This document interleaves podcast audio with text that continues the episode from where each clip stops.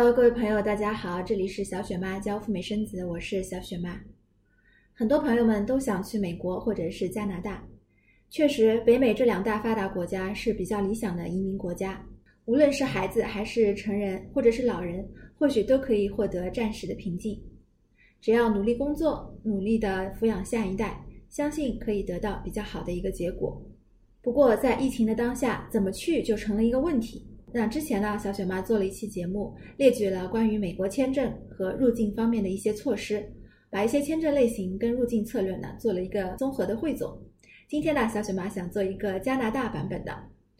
众所周知，从三月十八号开始，加拿大就对全世界老百姓采取了封国的政策。也就是说，如果你没有加拿大护照或者是加拿大永久居民的身份，那么此时此刻你是很难进加拿大的。不过呢，这当中也有一些例外。所以很多朋友们呢会被加拿大政府搞得无所适从，不知道我现在是否可以申请签证，拿到签证之后是否可以入境呢？今天我们就来了解一下关于加拿大签证和入境方面的相关政策汇总。如果你是第一次收看小雪妈的频道，我的节目跟大家分享一手的加拿大和美国生子资讯，以及加拿大、美国旅游签证干货分享。小雪妈提供的是付费咨询和签证的代办，咨询的费用可以全额抵扣我的代办费，请大家订阅我的频道。你也可以通过扫码或者是微信五九八七零五九四的方式找到我本人。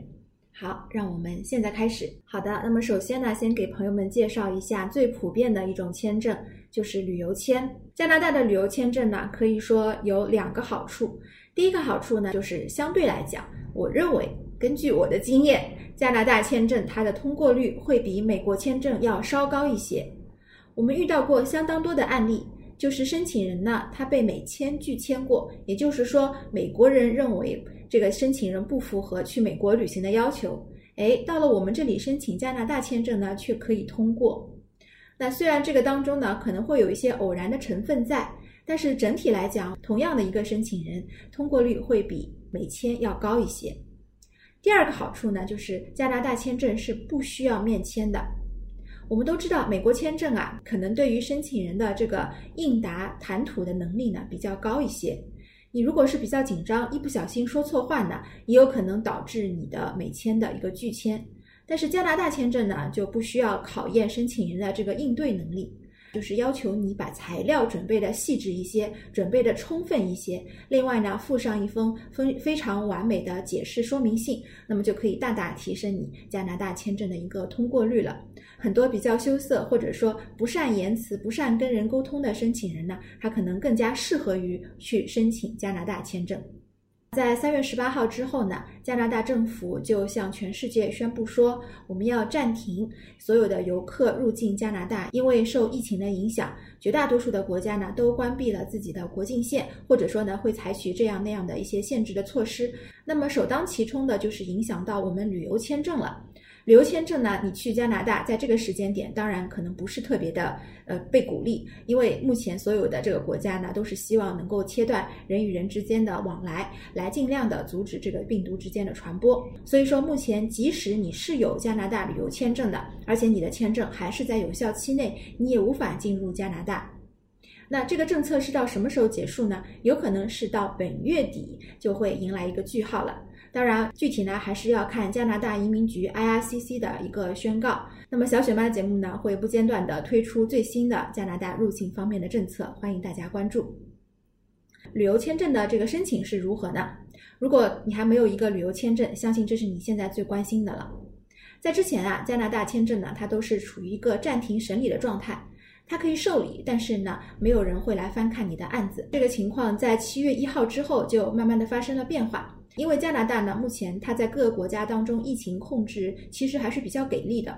小雪妈呢在上午看了一个相关的新闻，就是说美国的这个死亡人数啊，目前已经是加拿大的九倍之多啊。美国的疫情呢确实控制的不是很理想，呃，加拿大人目前对于美国人也是比较的有提防的。加拿大总理特鲁多呢在本周一他也宣布说，他正在考虑把加拿大和美国之间的这个边境呢继续关闭。嗯，什么时候能够解禁呢？其实并不知道。那根本原因还是出于对美国人的这个不信任，要保护好加拿大的国民呢，只能够继续关闭国境了。好，那么我们说回加拿大的旅游签证啊，目前呢，加拿大旅游签证已经全面的恢复正常了。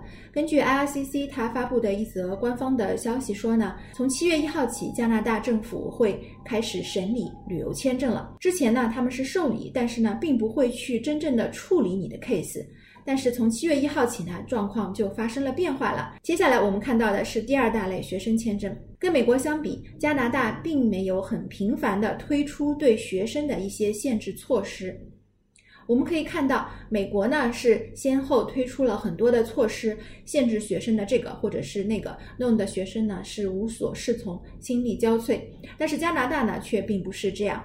他从一开始封国之日起呢，就宣布了对学生签证的一个政策。好，我们一起来看一看，学生签证呢是分为两种，根据你获得时间的不同，如果你是在三月十八号之前就已经成功的拿到了一张有效的加拿大学生签证，那么你是不受入境限制的影响的。什么意思呢？你可以大大方方的拿着你的学生签证入境加拿大。那么反过来，如果你的签证是在三月十八号之后拿到的，那现在呢，你的旅行计划就要暂停一下了。目前还没有迹象显示学生签证能够入境加拿大，他所获得的入境的待遇是跟旅游签证一样的。学生签证其实并没有任何的暂停，一直是在稳步的受理和审理当中。不过，对于签证受理和审理的方式，IRCC 呢是有限制的，目前只能通过网络递交你的学生签证的申请。接下来，我们来说一下第三大类工作签证。如果你所从事的这个行业，或者说你的这个职位被划定为是必要的旅行。所谓的 essential travel，那么你就可以不受到任何禁令的影响。那什么意思呢？比如说你是从事医疗或者是运输、食品行业，这些行业呢，对于人们的衣食住行、生活必须有着至关重要的影响，那么你就可以入境加拿大了。反过来说，你的这个行业是可有可无，在疫情时期是可以被砍断和斩断的。比如说旅游业啦，呃，酒店业啦，或者说是休闲消费类的行业，那么你就可能无法在这个时期入境加拿大了。不过呢，签证审理并没有暂停，和学生签证一样，工作签证呢，你现在可以正常的递交，也可以正常的得到受理，前提是你必须通过网络申请。好，最后我们来到的这一大类，当然是最开心的啦。如果你有加拿大的护照，或者是加拿大的枫叶卡、永居卡，或者是他们的这个直系亲属，你就不受任何的政策的影响，你可以想去就去，想飞就飞。那么这就是今天小雪妈给大家介绍的关于加拿大签证和入境的一些政策的汇总。当然，这个政策啊是非常的多变的。今天有可能是这样，过了一个星期呢，有可能就会有所松动，或者是有所收紧了。欢迎大家关注小雪妈的频道，获得第一手的美签、加签以及两国入境的一些相关的政策的更新。祝福大家人人有加签，人人有机会去枫叶国体验和中国不一样的人生滋味。让我们下期节目再聊，拜拜。